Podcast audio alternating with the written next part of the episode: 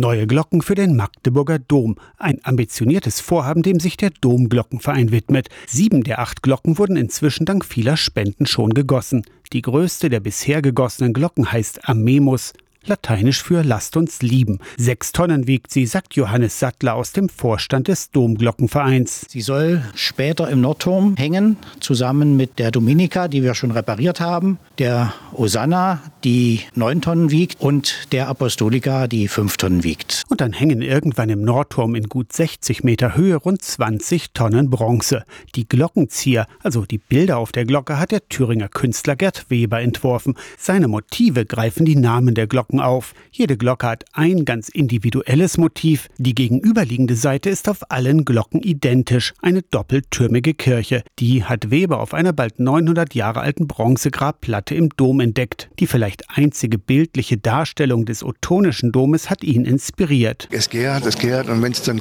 knallt, der Korken rausspringt, dann ist es okay. Das kam von oben. Ich bin auch einmal vorbei, zweite Mal und beim dritten Mal hat es Klick gemacht. Von der ersten Idee bis zur Realisierung ist es ein langer Prozess. Die Glockenzieher gestalten zu dürfen, sei für ihn ein Geschenk, sagt Weber. So verbindet die doppeltürmige Kirche auf der Glocke den ottonischen Vorgängerbau mit dem gotischen Dom und der Gegenwart. Es überspannt generationsübergreifend, manifestiert in Bronze und das ist fantastisch. Im nördlichen Seitenschiff des Domes könnt ihr euch die Glocken anschauen. Ein Dokumentarfilm über den bisherigen Verlauf des Glockenprojektes hat morgen Abend um sieben im Oli-Kino Magdeburg Premiere. Danach steht er auf der Homepage vom Domglockenverein online. Aus der Kirchenredaktion Torsten Kessler, Radio SAW.